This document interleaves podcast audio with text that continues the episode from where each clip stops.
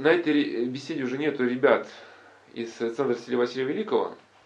Ну, просто когда они были, они 16-летние ребята, у которых условно 40, для них вот, соответственно, как есть в науке такой понятие точка бифрукации. Вот, то есть твоя жизнь идет по накатной колее какой-то, может быть, да, есть там какие-то там моменты, связанные с причинно-следственной связью, но вот точка бифуркации, то тебе надо решить, куда ты сейчас пойдешь. Направо или налево. Соответственно, люди, как кто-то, чтобы выжить, принимают криминальную идеологию, ты попадаешь в определенный мир со своими правилами, где, ну, соответственно, твои шансы остаться человеком катастрофически понижаются. Да?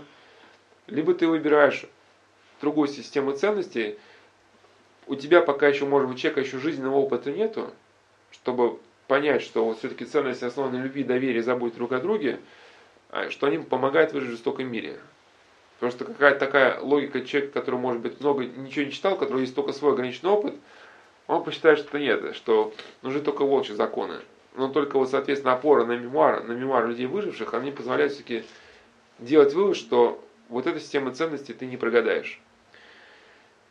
И здесь э, э, даже э, такая песня пришла, пригодилась, хотя все-таки эту песню ну, написал Тупак Шакур, Changes, перемены.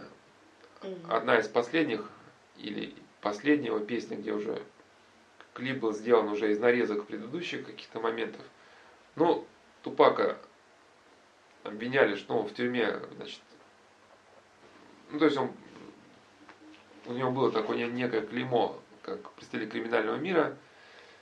Сложно сказать, было так или, или он просто заявлял о том, что это не так. Но, тем не менее, в этой песне у него есть, даже если представить, что все-таки у него были криминальные какие-то моменты, все-таки мы, и никто, сейчас не хочу его там судить, просто люди, которые рождаются в тех, так сказать, афроамериканских кварталах, там их жизнь выстраивается несколько по иным моментов, чем вот по тем, которые у нас выстраиваются в наших городах. Но в этой песне мне очень понравились просто некоторые слова, что вот просто особенность Центра Василия Василия Великого и вообще молодых ребят, которые сейчас пытаются основать свою жизнь на какой-то криминальной идеологии, это постоянно грызня. То есть, а ты что посмотрел, ты там куда посмотрел, ты знаешь, на кого ты посмотрел? Ну, и, то есть, они не могут договориться с собой ни по какому поводу, даже по самому малейшему это постоянно бойня, грызня, там чуть что какие-то там э, драки, то есть это люди живут в полностью изолированной обстановке, разделяя власть. И, соответственно, ведь на это потом нанизывается, ведь мы не раз в беседе мы говорим, что умение учиться, приобретать информацию, зиждется на вот это доминантное лицо другого.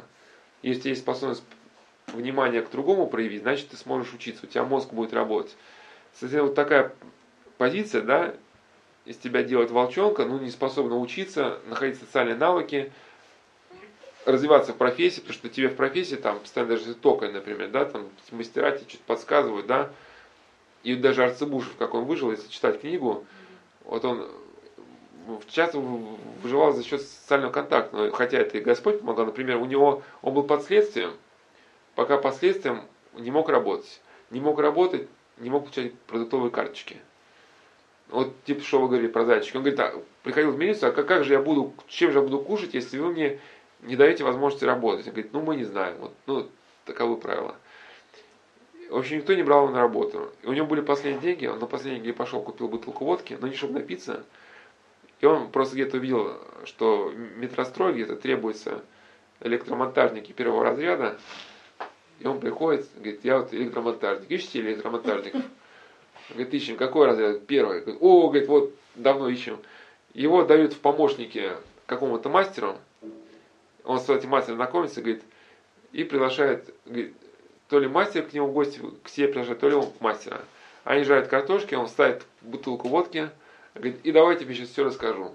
И расскажет, что на самом деле, что он просто находится под следствием, что ни в какой электрики он вообще ничего не понимает, но просто он умрет с голода. Но этот мастер, так сказать, с пустил, он был такой день, говорит, вот сволочи. И, и, он, и он как бы говорит, ну я тебя научу. И, говорит, и уже через некоторое время я, я эти закручивал лампочки, как заправский, заправский электрик. Слушай, как мысль сработала, а? Я поражаюсь. Нет, я, я, это к чему, что, ну, у Арцебушева, да, вот, а вот эти ребята 16-летние, которые выбирают уже вот эту волчью позицию, соответственно, да, на такие вещи-то они уже не будут способны. Ну, соответственно, да, где-то там продумать как-то ситуацию, посоветовать с кем-то. Да? И- и- а? Не будут способны? Конечно.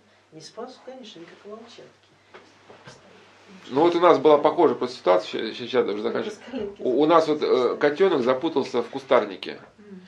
Голодный, кричит ему не выбраться. Но его люди пытаются оттуда, и он видит, что рука к нему тянется, он по этой руке там когтями, когтями рвет руки, и, и сам дальше кричит голодный, как бы ему.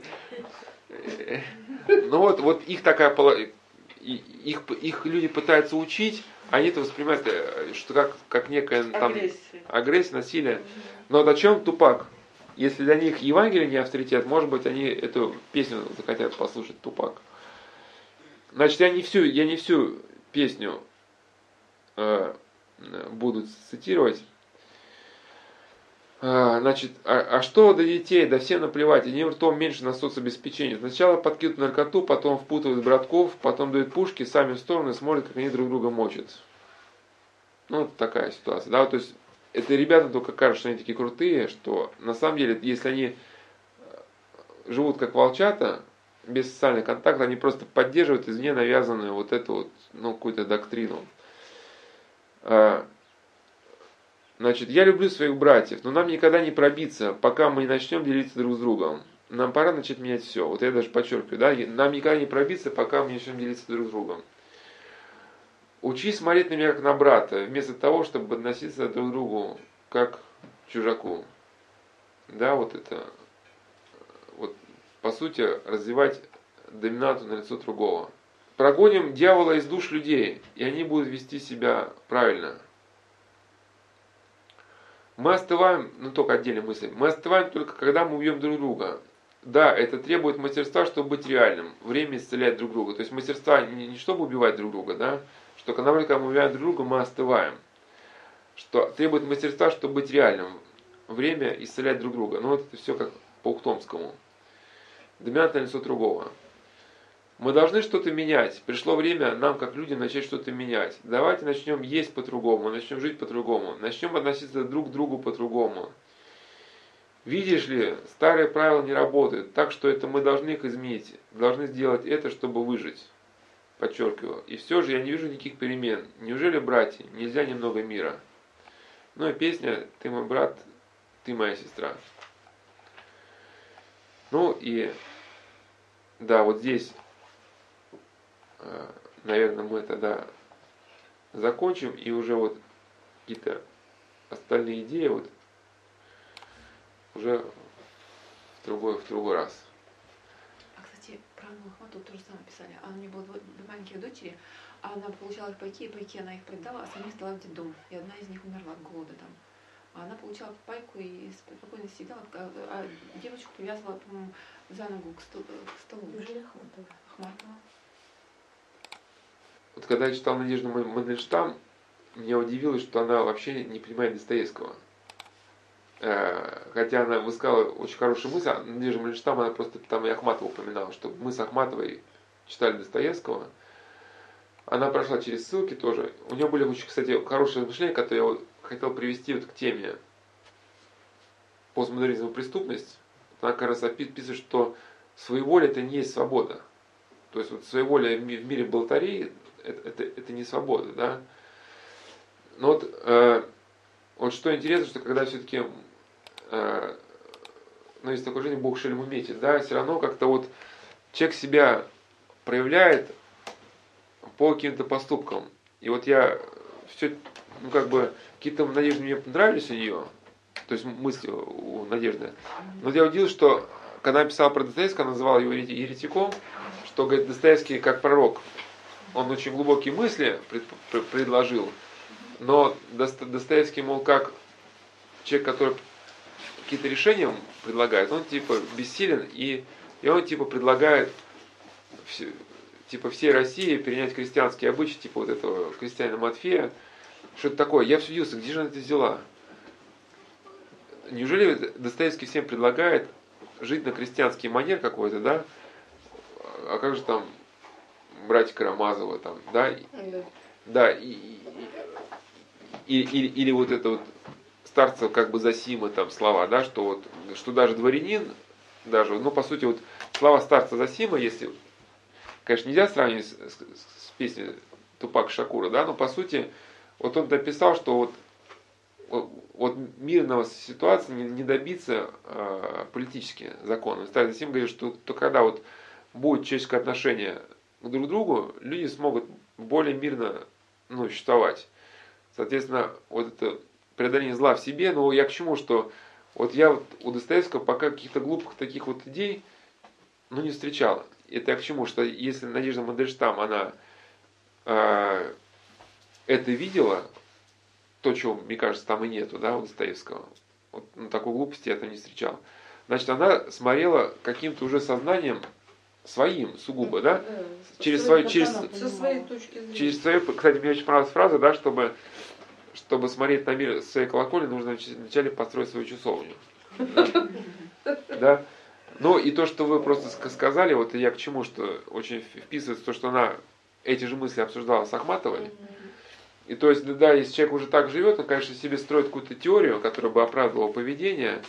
И уже вот по этим теориям мы уже можем судить, вот, что с человеком что-то происходит, какие-то ну, процессы брожения внутри, ну, не самые, как бы, здоровые. Там А? Нездоровые у нее отношения были. Она была вообще как бы, ну, ненормальная ориентация у нее была, кстати, да. Она с женщиной там, занималась, Ахматова. И писала, ну, про любовь к женщине много стихов написала очень. Да. Ну, это, это ладно, в общем, тогда мы завтра встречаемся в три часа.